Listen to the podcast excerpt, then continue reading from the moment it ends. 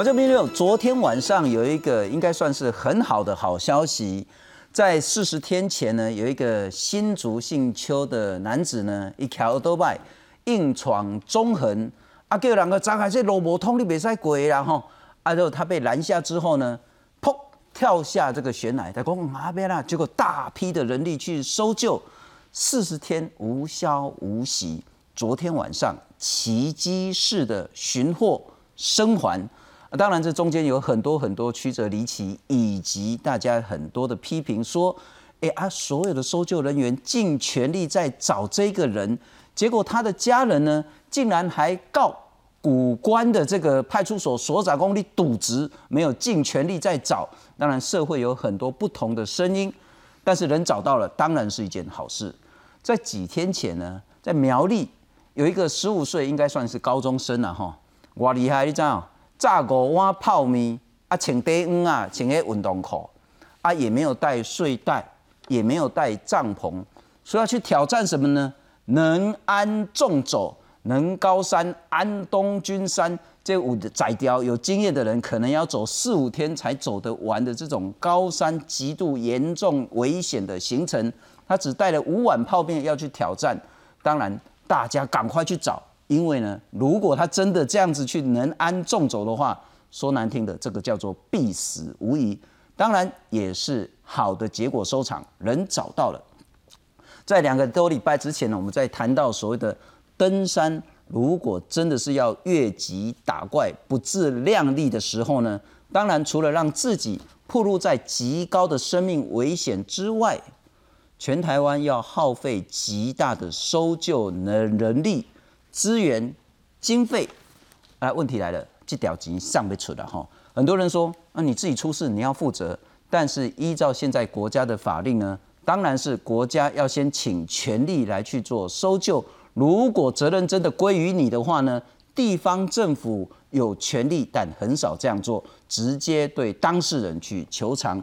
今天我们再来谈谈接连好几起这种在山林发生事故的情形。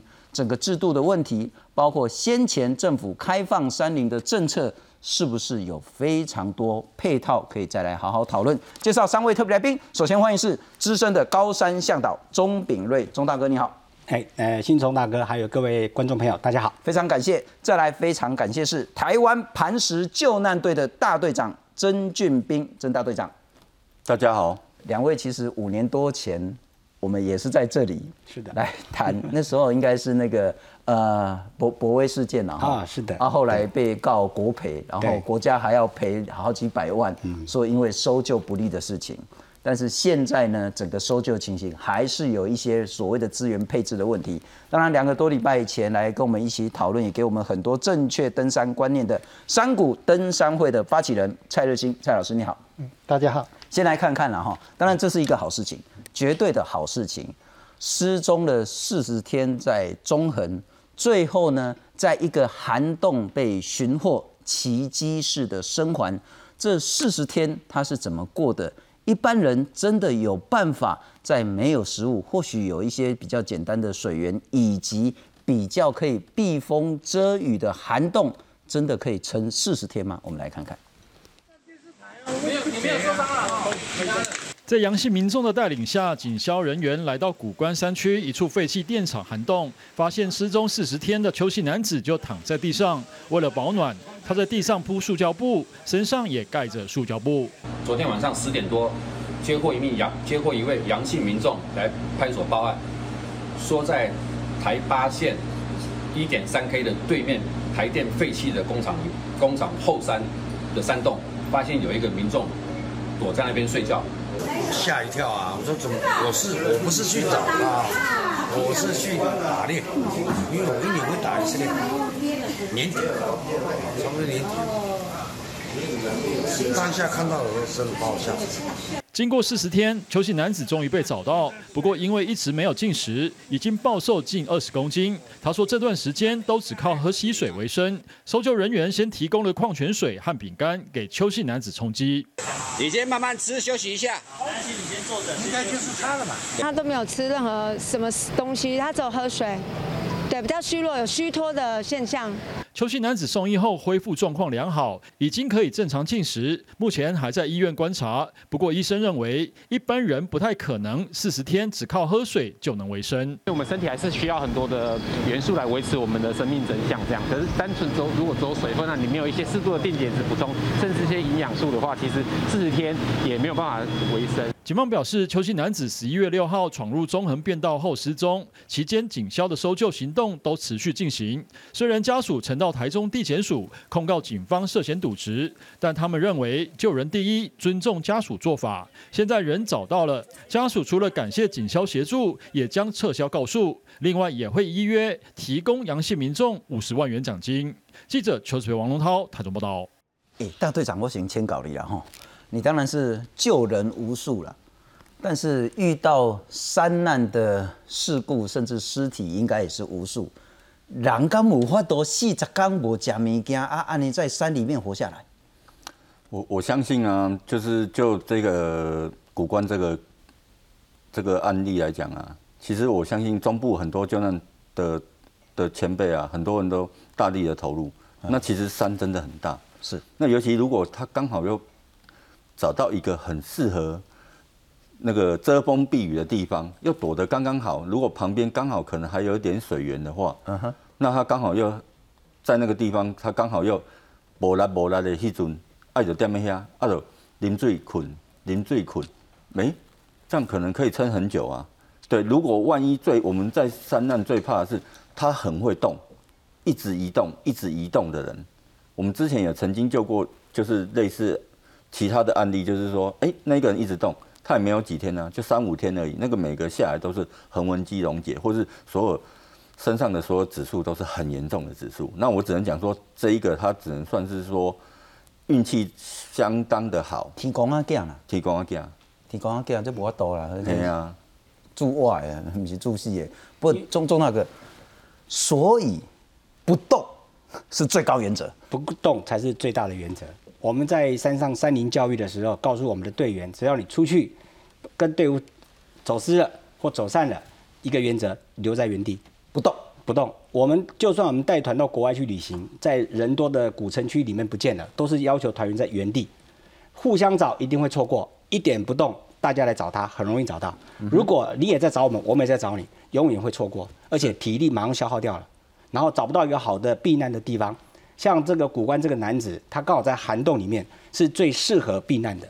嗯哼，就是在山上也是一样，找一个好的地区留在当地，等个两三天，一定会有人经过。没有也是像屏东那位副院长一样，他很幸运的是他摔伤不能动，所以能够活下来的大部分都是不动在原地。搜救队员很快就可以踏遍那个点。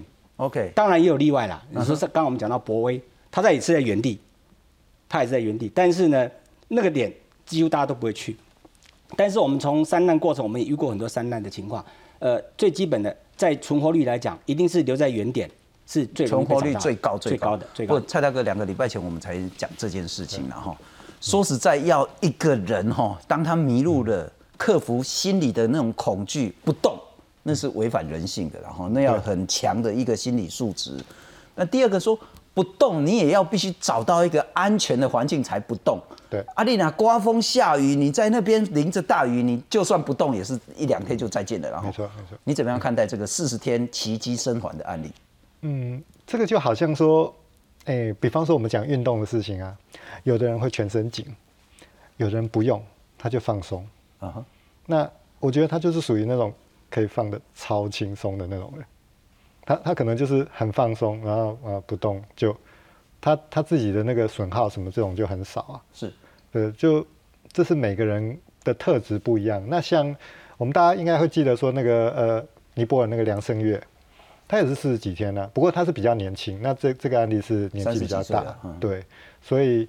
我相信还是有人做得到了。那像我这种全身很容易紧张啊，脑袋想不停，可能就没办法。啊，但是他如果能放松、能冥想干嘛？那那可能啊。不过因为有很多资讯还不是很清楚，然后说他到底有没有吃东西？现在我们不是那么了解，说有没有去抓西虾啦这些，甚至有没有抓鱼来吃。但我想问，如果一般人在一个身体比较处于放松不动的情形下，毫无进食，有喝水。撑到四十天，不能算奇迹，对不对？应该算勉强正常。嗯，我觉得也还好，因为是说像之前在讲那个三三三原则，它就叫做原则，它英文叫做 rule of threes。嗯哼，那所以其实是有点像是说，呃，我们为了要做一个大众比较会记得的，就把它讲成这个讲法。可是其实那不是精确的说三个星期二十一天，就每个人是不一样的。是，就有点像说我们讲说那个心跳应该是多少啊？每个人心跳真的那个基础是不一样的，所以这个人人的特质的变异还是蛮大的。那我觉得说他他的特质可能就是属于刚好可以很放松，那他他可以做得到，但是这不是保证每一个人都做得到。嗯哼。不过总之这个是极为幸运的情形下，然后这个进行提供给他。但是大队长，我另外一个角度请教您，啊，他是在古关变道一个管制站，啊，人讲你袂使过，一条都摆硬要过，啊，硬要过人家扎，伊就走，啊，走之后经过迄崩坑。啊，崩坑边啊，伊就甲跳落去悬崖，啊，大家要去找人，所以换句话说，他离路其实没有很远。那当然，他下去之后自己又乱跑乱跑，然后在山那个在溪旁，所以有看到他的安全帽等等的。那我想问的是说，当然上次蔡老师也谈到，当你一移动的时候，那个搜救的难度会乘以平方，那个是极为困难的。但是找四十天找不到人，后来是被一个猎人所找到，这个在搜救上也经常遇到发生，是不是？嗯，这个这次的搜救我没有亲自参与啊，那我相信说所有有参与搜救的人都很辛苦啦，因为毕竟在一个这么陡峭的地方嘛，那。其实我我不了解说这，因为这次搜救可能是以警方为主在做这次搜救嘛，因为它是闯，它不是一个登山，它不是一个山域的活动行为嘛，是，它是属属于一个比较属于警方的一个全责的一个失踪的一个一个方式去搜救。那如果就说如果今天是一个消防主导的一个搜救的话，那我们大概我们每一个队伍，那每天出去每每一个小队出去走走哪边回来就是要交轨迹嘛。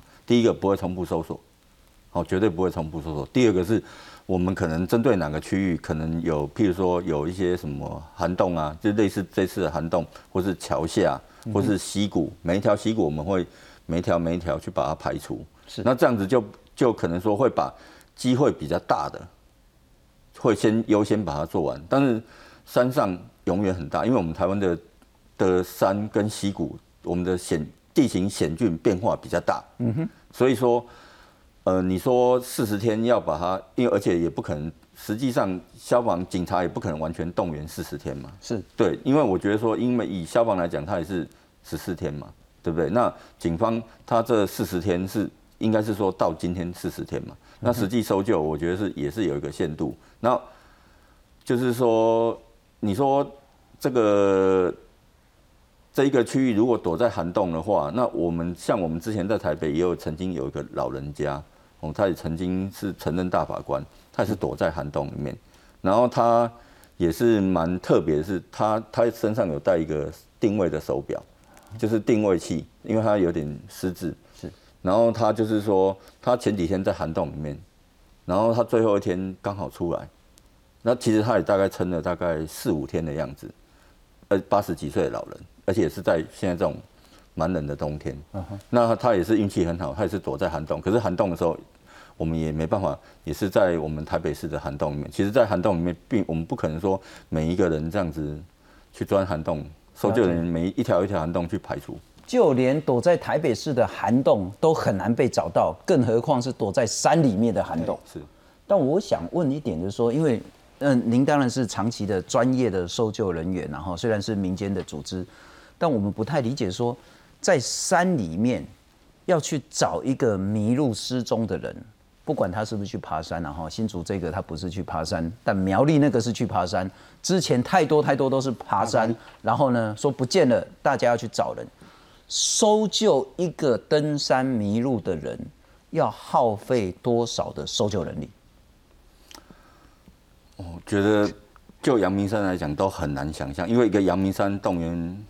一百人次好，一百人次，那你要耗费多少资源？那如果你是中级山，可能还要搭配直升机作业嘛。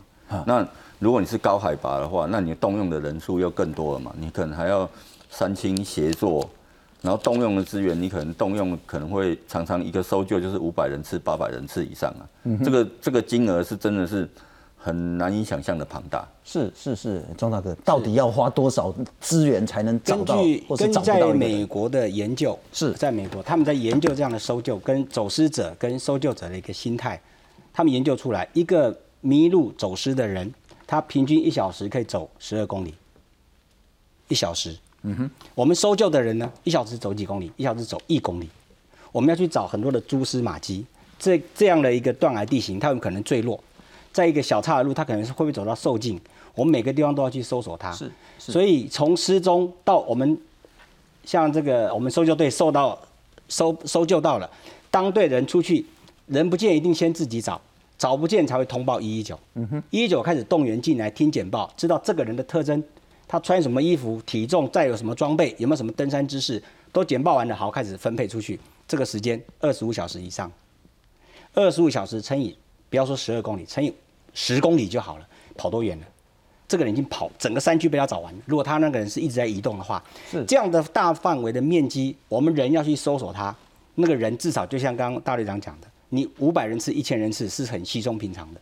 是那你可能一个礼拜下来，两个两个礼拜下来，我们在十几年前遇到一个，就是一个三十岁的第一次登山，一百八十公分的年轻人去登南湖大山，天气非常的好，就出来到外面不见了，不见了，领队向导回去找，后来动员我们大家再进去找，一堆的人都在山上，嗯哼，我们找了大概一个月，后来放弃，没找到，三个月后，在环山部落的南湖溪的下游被冲在那里，才被找出来。所以他去的地方是我们认为，我们认为是不可能去的。你你看那个三个月的时间，家属的煎熬，还有我们搜救队的压力，面对这个社会的压力这样的情况，所以我们一直在讲，绝对避免，怎么样去避免，就是教育。我们开放山林了，开放了，大家都可以来山。台湾山美啊，你不能叫我不去啊，叫水流那不爱去。懂吗？看了网络看啊，那叫水我买不来去。那个少年，我猜他也是想说，跟日本差不多吧，跟国外差不多嘛。我包泡面有三屋，我人家大头还有米皮啊。我到底爱这个炸睡袋，我到底爱抓 tent，我都不用，我就到山上去住三屋就好了，我就付钱嘛。了不起是这样子，他根本不知道台湾的山不一样。嗯哼，那是他的错吗？是我们整个社会，我们对山林教育讲了很多年了，是一直没有在落实。我们的社区大学开了好多的课，就是没有一堂登山的课。所以政府在开放山林的下一步，就是在所有的社区大学、所有的公司行号、所有的社团，尽量的开鼓励他们请有经验的领队向导去这个地方去分享他们的经验，怎么去进入山林，需要什么样的准备。我们讲说罚款，罚款没有用啊，那是在后面的，你要坐在前面你罚那个没有意义嘛是？那你说多那么多的社会资源怎么浪费掉？你不如坐在前面，在各个地方他很容易接触这些登山的教育。是是不只是社区大学啦，恐怕从大学、高中、国中甚至国小，我们就应该让他们认识台湾的山。对，我们不要说怕山，但是你要尊敬山，是的你要亲近山，你要用比较正确的观念跟态度去面对。不过那个蔡老师这个就谈到，其实我我们是每次谈这个，就是说要对自己负责，也要对台湾负责。当我们每次看到这种那个山里面迷路的人，我们就只有两种结果啊，奇迹生还，太好了，找到人了，啊，不幸罹难，找到大体了。可是这中间不管是好的结果或坏的结果，那要付出多大庞大的这一种所谓的搜救经费、人力资源，这是您之前提供的了哈。当你移动一公尺，那个搜救的难度就是整个跳。我想问的，你所理解的那个搜救资源如此的庞大，那个规模到底是什么？呃，这个张政委其实有一次请那个各部门统计过。那目前我们的算法呢是有一个所谓山域这个名词，山域的意思呢就是讲说以前要登山证，呃，那个入山证管制的区域。那山域的部分呢，每年大概是两百多个案件，今年是暴增了，今年是三百多。那这两百多个案件花掉多少钱？一亿左右，其中大概七呃一亿出头了，然后其中大概呃七千多万，接近八千万是直升机。那么后面呢，剩下大概有三千多万是在人力，人力怎么算？一个人呃一个人天算四千，那总共呃不好意思，我有点忘记那个实际数字了，就是八八千，它反正就是整个算下来就是三千多万。那它是含百分之七十左七十多是消防的人力，然后剩下警察、什么林务局啊，然后还有民间的人力等等，全部算进去。那所以一个案件平均大概是四五百万。那么呃，像刚刚这个问题啊，我其实最近还有做过一个更更夸张的计算。就假设说它移动一一公里，这个面积三点一四平方公里，那我们说树的数目，就是如果说我算五公尺一棵树，这里面会有多少树？十二万五千棵树。那我每一棵树要去拜访，去检查说，哎，它有没有窝在底下？是。假设一棵树两分钟，不算过分，因为你要看得很仔细。嗯。那这样总共要二十个人的话。一天工作八小时，他要做二十六天，二十个人二十六天，五百多个，五百多个人天才能把三点一，他只要移动一公里，是我要拜访完全部的树，检查说他有没有躲在树洞里，就要呃这样子五百多个人天，所以基本上不可能啦，因为一公里很短呐，他们这种乱乱走的，刚刚那样讲，他可以跑很远，是，所以。找得到的，通常就要有留下痕迹；没有留下痕迹的，我们如果要做这种随机式的寻找，是哇，那个真的超难。不过要怎么样留下痕迹，请观众朋友去搜寻两个多礼拜前的有话好说。蔡教练有跟我们讲说，包括用刀子砍掉那个树枝，一看就知道是人砍的；没刀子，你用折的，或是用其他的留下记录的方法。那我们这样讲，就是说，其实大家在看说，好像爬山很容易，但应该是说。很容易就死掉了哦。后面要加这句话，我们来看看这个，就是在之前几天前，一个苗栗的少年，十五岁，穿着短袖运动裤，没有带帐篷，没有带睡袋，带了五碗泡面。我现在一直搞不懂，他带泡面，他真的认为他有办法煮开水吗？那清刷哪来？你是边他煮水，你来泡面然后，也许他认为有饮水机可以冲等等的。然后他要做什么事呢？没有任何的御寒，请导播让我看一下电脑了哈。没有任何御寒的足够的装备，没有所谓的食物，可能连饮水都不足的时候呢，那要做这个，这个应该就是花莲南投交界，要从能高山纵走到安东军山。嗯，哎，我请教嘿钟钟大哥，那你啊哈，你要行几工？我走过三次，一次七天，一次六天。啊，你要加啥？哦，这了。一我们的背包大概在二十五公斤，队员的背包大概在十八到二十二公斤，女生大概背到十八公斤，男生要背到二十二公斤。连你你都要走七天，七天，然后七天还是已经马琵琶串了啦，马就跳没啊？我们来看看，这就是台湾现在很多人呢，讲真的很不好听，自不量力。你真的没有足够，甚至连最基本的能力都不要说装备了哈。你连经验能力都不足，你就想要去挑战台湾的高山，而中间就要付出极大的社会成本。来看看。山上气温低，风势强劲，登山客在陡峭的山壁上小心踩稳每一步。这是南投能高安东军山，地势崎岖。但苗栗一名十五岁的少年只穿了运动裤和单薄上衣，带着五碗泡面独自攀登，计划进行五天的纵走行程。但入夜后失联，家属焦急报警寻人，搜救人员随后在天池山庄发现他，就是有个登山魂在那边。会通报是因为他真的装备是不足，而且太低温了。那气象报告说有寒流。少年平安获救，后续却引发其他高山协作人员在网络社团反弹，批评南投领管处人员以家属及警方在山下焦急等待为由，十四号凌晨情伤在天池山庄的协作人员以越野机车将少年急送下山，罔顾安全。同时具有山难搜救身份的协作员表示，他们乐于助人。在时间点上确实不恰当。你今天在凌晨这个时间点找到他，他的人是没有异状的，啊，没有必要在那个时间点就一定要做下车的动作，啊，那为什么不让大家都先休息？可是我觉得你为什么没有考虑到，呃，危险程度这面，这是这方面的事情呢？家属还有警方在屯岩登山口很焦急的等待，而且这个少年似乎也有继续登山的这个意愿。那基于安全的考量，我们就在经过协作同意，然后在山庄管理员。的陪同下，安全的把他送到屯岩登山口。南投领管处解释，这名少年爬山意志坚定，在评估状况后，决定尽快让他下山。有两名林务局人员共乘一部机车，一名高山协作，另外骑乘一台载少年下山。这个事件也引发山友社团的讨论，希望政府能重视山林开放后国人登山风险意识的教育。记者黄秀荣、彭万群南投报道。哎，大队长，我听了协作是什么意思？协作就是说一般民间人士协助去山上找人，这些人应该说协作是我们指的是山青，他在山上就是帮忙背负背包啊，就是帐篷啊、吃的啊，是。然后我们用比较简单讲法，是吃吃喝喝他帮你处理。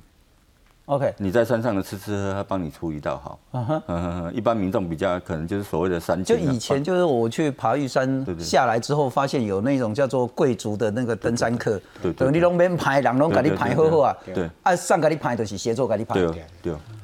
啊，我听说在这个搜救之前几天，才有一个协作在骑摩托车运送物资，是不幸去世。是。我们刚刚谈到说，你要救一个人是要付出极为庞大的人力、经费资源，同时这些人也冒着生命的危险。啊，你那救人、你找人的时候就危险的对不？懂人。安哪讲？嗯，我觉得说，你不是拢就写给吗？应应应该说，我这样讲好了，像以这次他他想要去爬，这叫能高安东军嘛，是，当然看起来都很漂亮。那他时间是要蛮长的。那一般就像前面讲的，就是说他是不是越级打怪，他根本没有准备，他根本他可能只是在网络上，像很多人现在很多网红嘛，啊，网红网美，那很多人看了网红网美的照片，觉得哇，那加税，我也想要上去打卡一下，哦，那么漂亮，而且通常网红网美拍的照片都不会不会跟你看到说哇悬崖啊，都给你拍说哇很漂亮啊，我打扮的很漂亮啊，背景多漂亮啊，那大家就会。更想去嘛？是。那再就是说，你说，呃，为什么？就是说，我觉得在那那个当下的时候，有些搜救人员应该会有不同的想法。有些搜救人员的想法，应该说，或是有关单位想法是讲说，万一这个小这一个小朋友，十五岁的小朋友，万一他这么没有准备的情况，他如果再往前走，我不可能整夜顾着他嘛。是对。那如果他再走，变成搜索。我们我们应该说，以救所有的救灾单位来讲，我们最不怕的叫做救援。救援是我只要把他带下山，他受伤了，就算他腿断了，这都不怕。最怕是搜索，因为找到就好处理了。对啊，找不到就是很难的，因为找不到太多方向，而且山上那个像天池山庄，拜托那边刚好是四岔路口。他到底要从你我们要从他要去花莲，还是他要去安东君山，还是他往奇来山走？那那。有无限想象了嘛？这时候可能不是，这可能一天要丢三百。万一早上起来了，他天池山庄一看他不在天池山庄，嗯哼，那这下不就可能对一天可能要投飞很多个架次的直升机，投入大量人力。从这个角度来理解，让他尽速连夜下山，也许也是正确的。呃，这是有关单位他们的考量的，应该是。但是协作就会这样子，就被送了呀，公哎啊，我的命就不是命哦。对啊。上次无双山不是这样子吗？他已经通报了，搜救队已经到了，到了他只他在因为无双山有三个三个峰嘛，是。有一个基点峰、一个前峰、一个最高峰。结果他在他以为他已经完成无双无双了，所以就通报救难，救难队就接近了，接近他以后发现哇啊，救难大哥这不是基点峰啊，所以你没有完成无双山的攀登，一的一报灭的照啊，嗯哼，他又跑去捡那个主峰，是。对捡基点峰啊。像这个情况就是，就像刚刚大良讲的，所以可能怕少年，因为他有意欲很强啊，我想要跑啊，所以可能半夜他跑掉了，更更严重。了解。所以在这里怎么去权衡？因为我们不是没有在现场，所以不是很情况。当然，连夜送他下山这件事情风险太大了。如果在半途出事了，这没剩下也了解。不过这个很大的关键就是我们刚刚谈到说，搜救是极为耗费人力、物资、经费，但。除了刚刚我们谈到说之前有协作为了运送物资而不幸去世的，包括说，因为一般人如果在山里面迷路，一定是错误的观念往下切去找水源，他往下切，搜救人员当然也要往下切，黑龙就回下没回下嘛哈。不过我们来看看，好，那这些钱谁要出？理论上都是政府出，但如果你自己要越级打怪，你自己都不尊重自己的生命的时候，是不是政府一定要用人民的纳税钱来去因应你的不负责行为？那来矿买了哈。现在呢，其实不同的县市都有一个求偿机制。如果你乱搞，特别是你之前爬黑山的，你是不能爬，而你硬去爬的，或者是说在台风天你硬要去爬山的，这一定都会求偿啊。但现在开放山林之后，可能爬黑山的问题比较小一点点。随之而来的，如果你自己穿这个薄的短衣就要上去的话，可不可以求偿？我们来看看，呃，花莲县消防局之前在二零一五年的时候呢，就对三起三难呢团员来求偿，为什么呢？因为当事人往生了，所以说，哎啊，一起爬的我要求偿，结果呢，他们去诉愿公啊，你也不是来救我啊，你是要救那个往生的人啊，你来搞我球场，结果呢，诉愿之后呢，这些人不用赔，不用负担这个所谓的搜救费用。南投县消防局呢，这个是史上第一次有一个姓叶的登山客受伤了，结果他说拜托个直升机来给我救，啊人已经派直升机去个救啊，结果一人绕跑，啊大家气死了，所以呢南投县消防局求偿他两百三十一万的搜救费用，那还有一个比基尼的登山客，呃应该叫鸡哥了哈，他就是不幸身亡了，那。直升机跟人员的费用超过两百四十五万，但是人已经往生了，所以就没求偿。内政部空勤总队估计，黑鹰直升机出勤的成本一个小时大概就要二十万。那今年一到十月搜救山难呢，已经出动了直升机一百二十七架次，如果一次一小时，费用就已经高达将近两千五百万。我再请教一下蔡老师了哈。好，现在就很严肃的问题。如果是你自己不负责任、越级打怪，自己都不尊重自己的生命，凭什么要国家用人民纳税钱来去支付你的搜救费用？嗯，这个问题哦，其实呃，所谓使用者付费的问题，我自己的态度其实是经过很大的转变。我一开始其实也是完全支持使用者付费，是。那我觉得这个这个是什么问题呢？就是说登山者自己的形象嘛，就是说我们必须要展现一个我自我负责的态度。那可是后来呢，很多人都告诉我们说，这个里面会有很多的问题。第一个问题是什么呢？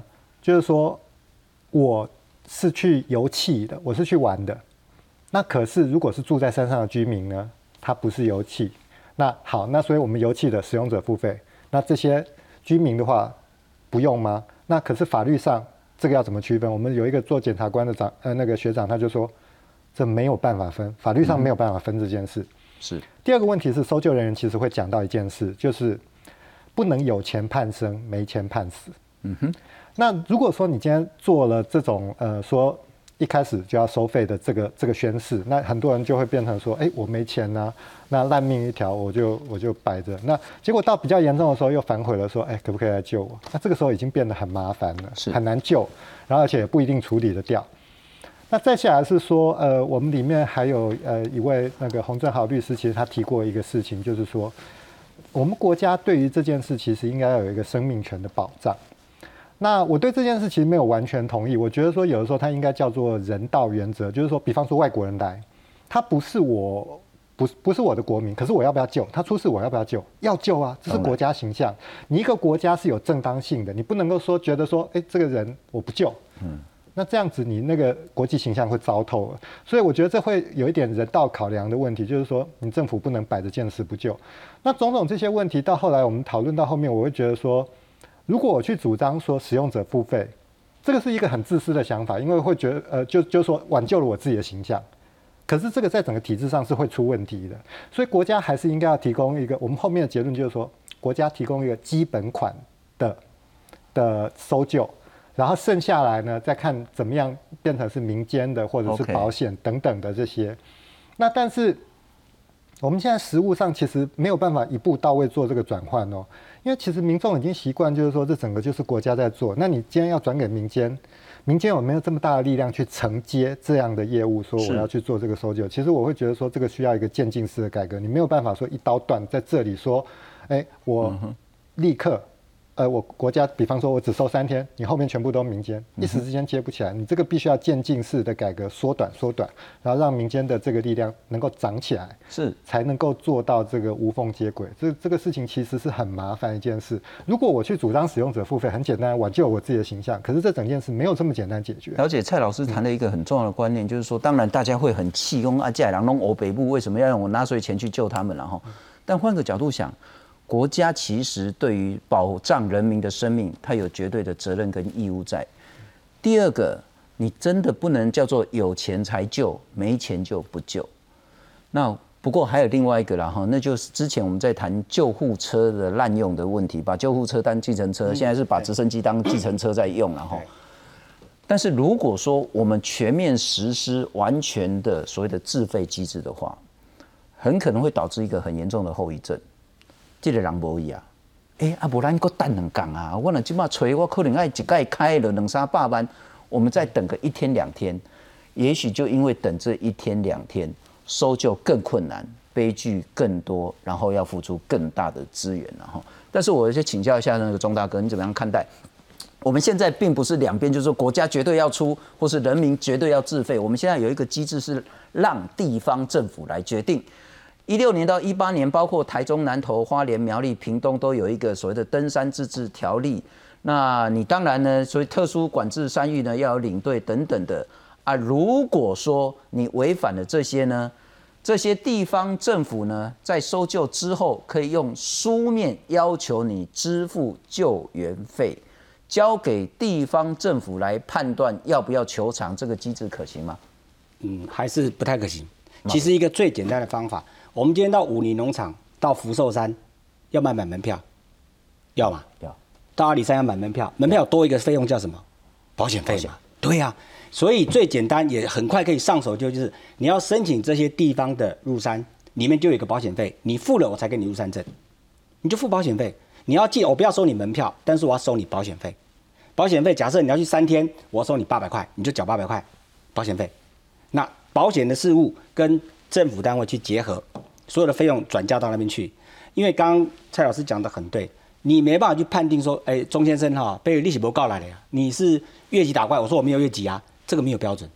我们现在很很难去认定你的登山技能到底符合什么样的程度。这是谁说一定要带帐篷才能跑能南纵走？那围狼变啊，天纵英才啊，围狼变啊，我咋我老露宿带，我老睡袋，我哪就在帐篷。露宿带啊，这个到时候法律的会对，所以他很难去界定，就很其实一个很简单的方式，就去管制他。你要进来，你要办，你就是去办保险，保险费一天两百块，假设一天两百块，那你三天你要五天多少钱就交了，我才给你入山证。所以这个登山保险就包含搜救费用支出。对啊，就是含在那个，现在已经有了嘛，台湾已经有了。像我们现在在出团，都只要是登山的行程，除了责任险以外，我们还加上登山保险。了解，都涵盖那一段，把两个保险加在一起，当然成本变大，可是安全，你就不会有这个争议，不会有模糊地带，到底剩下哎，就像你讲的，不但能扛下来供，好，我全搞了。那保费一天，譬如说我去那个南安纵走，那包括那个要包括搜救费用的保险，保费一天是多两百多块钱嘛，才两百多，这不贵啊。啊，那个可以支应多少的搜救费？大概在五十万。嗯，那几刚的贵，不无小补。应该说不无小补了，不无小补。那加上政府的生命保障权，这他这个些进来是有可能的。了解。那大队长，我请教你两个问题：一个，该不该让那些不负责任的登山客自费收救费用？第二个，登山保险是不是一个好的出路、好的做法？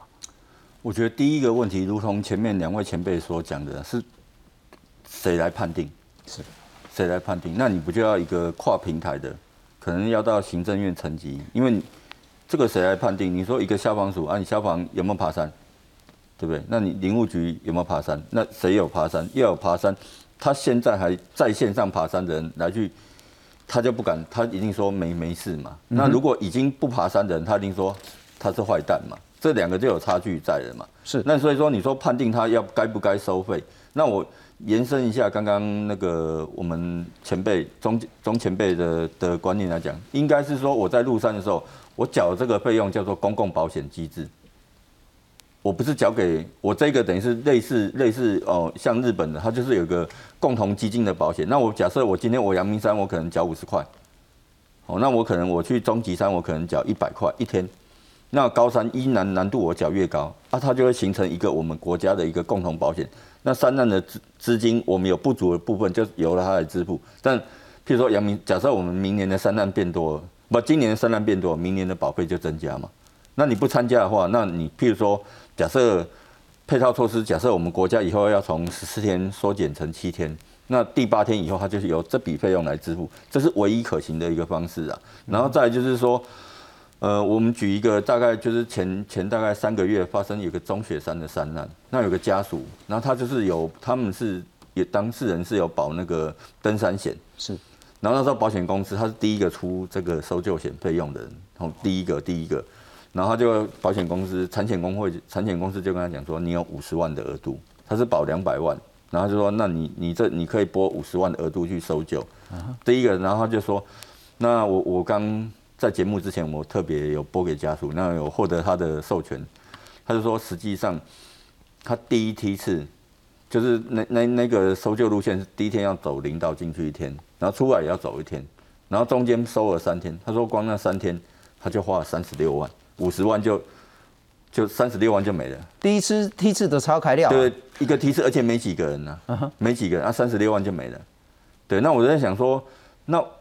我我我也问家属说，你认为多少比较合理？他说可能要大概两百左右，他认为比较合理，因为他他他们也是说他们是一群人去爬山嘛，他也不是单独的，他只是走在中间，然后又不见了嘛。嗯哼，嗯，他不是说我落单，也不是独行，对，他就走在中间，然后就不见了。好，那家属，呃，包含呃日新兄也有去帮忙这次的搜救，就是说。那它这一个其实难度非常难，因为那里面都是很密的建筑林。我们大家去完以后，大概没衣服，大家全部都是破的，没有就是穿洞一直穿洞。那个建筑林都是有干的，是那就很像做陷阱一样。我们人进去就是哇，全都破，全都破，然后体无完肤这样子。然后，嗯，家家属在提，就是说家。尤其很多的救难队友去去完了以后，大家都觉得这个难，就是如果是建筑林那一块的话，就是它的难度是非常高，而且你没办法说去做很地毯式的说，因为我我们讲真的，我们在那边挥汗如雨，又在高海拔，又在一个这么密的，因为每两公分就一一根建筑，了解，两个啊就是整个就建筑海，啊路被人有吹掉不？哦，要被吹掉，三个月啊，三个月要被吹掉，啊伊讲伊家己恶吧，因贴钱，伊差不多开百五啊。了解，自己又倒贴了一百多了。也就是说，现在的这个两百块的这个一天保费，远远不足以支应最基本的搜救规模的费用。两百块好像是二十万的保费，两百块在你十万哦。啊，一报是两百万，一报是两百万呢。了解，不过那我要两百万，两百万五十万，啊，两百块左右的，刚才是一百万二十万。不过蔡老师，现在我们就是刚刚那个登山险，也都是自己想保才去保的。并没有强制吧？没有，而且我们也很难强制公啊。譬如公你可以背柴山，柴山今之前才出事。嗯，譬如说你去爬那个木栅那边的二格山，那前前一阵子也才出事，甚至连阳明山都有人爬了七年走不回来的这种事情。包括那种焦山，包括终极山，包括大山高山，怎么分？能否强制在落实到这个登山综合险？包括现在，其实我真鼓励大家了哈，你只要去爬山了哈，最好去保一个登山险。包括说，如果是意外或者是死亡、失能的这种医疗给付，包括搜寻，甚至当不幸事件发生之后，呃，遗体运送的这些费用，那当然它有一些不理赔的了哈，你没有你去爬黑山的啦。或是台风天你硬要去爬的啦，哦，或者说超过预定下山时间二十四小时，不过这个可能就很大的争议了哈。啊，我迷路一定是超过二十四小时，人家才会去救嘛。啊，否则如果是迷路个几天，不，那个几个小时，恐怕都不会有这种搜救的这些费用。登山保险是不是一定要推？但能否强制？我们再来看看大家很担心的这一种所谓的搜救费用的分摊机制该怎么做。二零一八年九月，叶姓登山客独自攀登中央山脉南三段受伤求援，没想到他获救后却落跑，造成七名救难人员受困。三天后，他又二度求援，不满叶姓男子滥用搜救资源，南投消防局要求他支付罚款和赔偿，总共两百三十八万多元。诶，飞了五架次，啊，总诶总共的经费是两百二十二万三千一百三十三元。叶姓男子原本预计在九月十号下山，但因为受伤，妻子在十二号报案，义消十四号找到叶姓男子，但隔天他却拔营离去。十七号妻子再度求援，他才被直升机送下山。引发争议的登山救援还有这一起：二零一七年，淡江大学十五名师生攀登大坝尖山，却不理会巡山员劝阻。结果当天下午，山区多处坍方，他们就受困山区。因为他还没到强制的地步，所以我们没有办法禁止他入山入园。雪巴国家公园表示，只有发布陆上台风警报才会禁止进入，所以不会开罚。而搜救成本则是相关单位自行吸收。不过近年来，台中、南投、花莲等地陆续寄出登山自治条例。搜救不再全民买单，像是二零一八年花莲开出全国第一张直升机搜救罚单，六名登山客必须分摊九十二万元的出勤费，就是要落实使用者付费原则。记者综合报道。不过后来那个应该是诉愿就被驳回，就不用再赔了哈。但是我请教一下蔡老师一点，就是说，好，我们很难去全面落实所谓的自偿搜救。那有没有办法强制去做登山保险？呃，这一块哦，其实哎，我坦白讲一下，从二零一六到二零一九这段时间，我就是跟消防对抗这件事情的主要的反抗军之一。那什么问题？那个救这件事情是消防的法定执掌，紧急救护是消防的法定执掌。是，但是这整个保险是消防那边主推的，那它里面有什么问题？直升机的那个部分不能出险，政府不能收。那它其他的东西呢？强塞了一堆什么医疗什么？其实这里面真正最需要保的东西就是收，因为收这件事是可以转移给民间的。嗯哼。那但是其他的部分，那个就那些他法定执掌，他他他法定就已经框住这件事，只有政府做了嘛？那我们民间的力量其实不可能去接这件事，因为那是他的法定执掌。是。他不可以丢给我们做，所以民间可以做什么？只有收。那所以我们要的东西应该有点像就是一个三收基金这样的东西。那但是二零一六左右，那个是从台中市呃政府的消防局开始发动的，他们做这个地方呃登登山活动管理的自治条例。那在那个时候，他在拟定那个法的时候，其实老实讲问题超多的。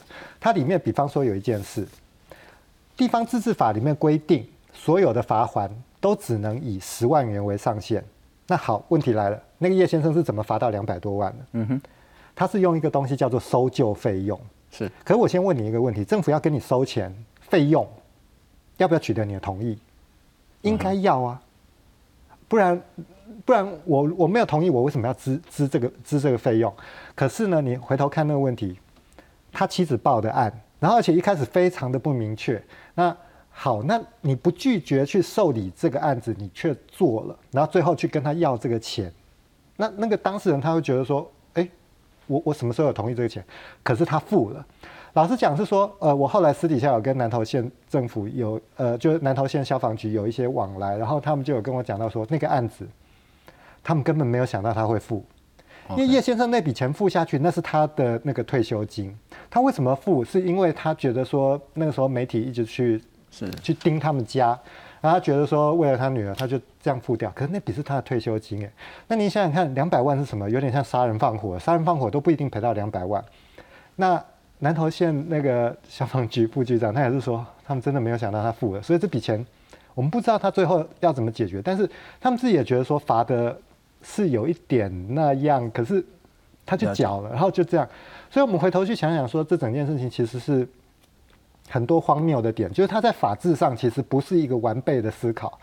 我今天罚这个钱，我必须要符合比例原则，然后我必须要那个整个名目是对的。那我怎么可以变成说叫做费用，但是却没有取得当事人同意？就好像那个更夸张的事情是说啊，这个当事人被载出去，他的遗体被载出去，那那这个叫丧葬费用啊，而且他可以不被载出去。他可以请人背出去。可是那个时候，我我觉得这边必须要讲到说，消呃搜救这边有一个惯例，就是我们希望现场尽快清空。是，这是从国搜中心一直到消防他们那边的习惯。所以像刚刚那个十五岁少年那个事情，其实坦白讲，南投县那个普里工作站，他们等于是被推出来的。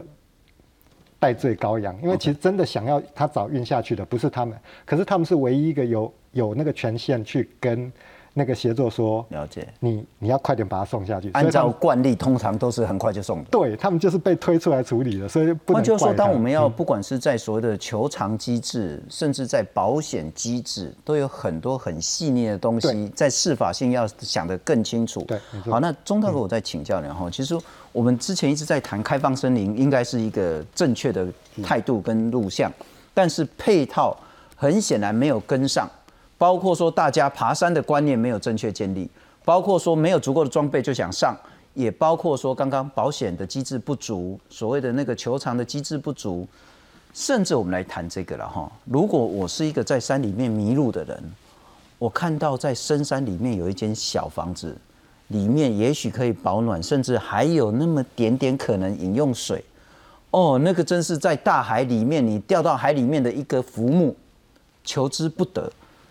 但是不是应该在这时候多盖山屋？那山林作家城市山人他说，热门登山路线像排云啊、嘉明湖路线啊，这个可以服务高山的观光客。可是其他难度较高的呢，应该尽量保留荒野的原貌，不要把山林都市化。那蔡日新蔡老师他说，荒野管理角度，山屋呢是过度设计的，然后可让更多民众亲近山林。可是你要永续考量的话，要更慎重。否则呢，在山林荒野里面更多人工设施的话，会有自我矛盾。大家说，哎，哇，山屋啊，啊，我炸泡米来要跑的后啊，啊，然后野桥生态协会的理事长呢，他说呢，山屋软硬体设备不足，是难以发展山月观光的原因之一。不用盖得很豪华，但是盖一个安全便利的避难场所。你支持多盖山屋吗？应该这么说，我们看日治时代，山屋最多的就在日治时代。每隔半天的行程就有一个住宅所，就是给登山客。早期从警备道到越道路到管理道路，最后再开放成观光道路，鼓励日本人跟台湾人去爬山。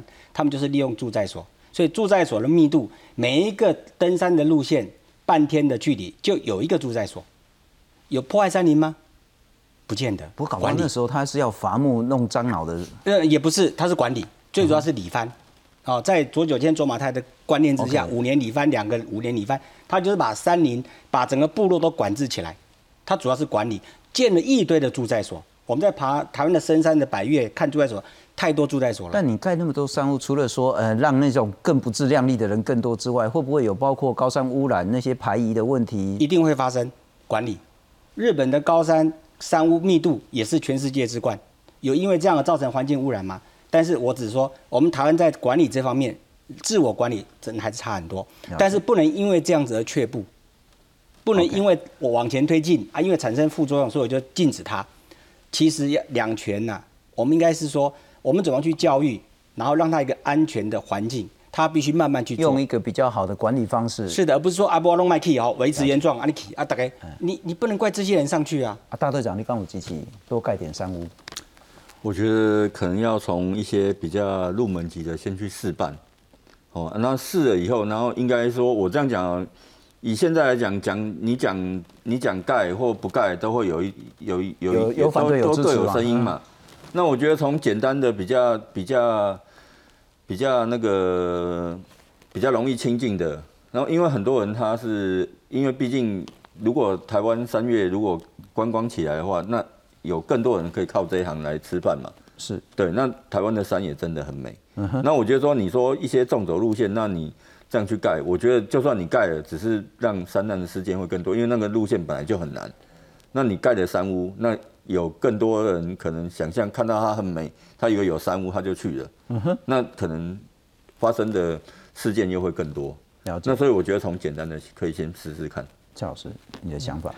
呃，我的想法是这样啊，就是说开放山林这一局啊，其实它是 adventure 这件事情。我们在国外去 tracking 的时候，我们会看到他写 tourism and adventure。那其实开放山林这一局在讲的就是，我们应该要台湾开始要出现 adventure 的这种游憩形态。可是呢，我们国人对这件事情的想象都是 tourism，就是我原本是观光旅游这件事无限的延伸下去。那 adventure 这个 culture 在这个文化在我们台湾是不存在的。所以开放山林，我觉得苏院长他其实没有意识到这件事，他其实是在做一个文化的改革。adventure 这件事情要在台湾出现，我们必须要接受，就是说，哎，他们国外那种就是背了一个背包就到荒野去，嗯哼，这样的形态。可是我们这边呢，我们没有这个文化，所以我们会一直停在山屋这件事情上面。大家都只看到日本，没有看到欧美啊什么这些，它的文化是怎么回事？那这个部分其实是需要很长久的时间才会改变。是，换句话说，最重要的观念还是要有足够的经验、能力、装备，才能够去亲近台湾的高山。非常谢谢您的收看。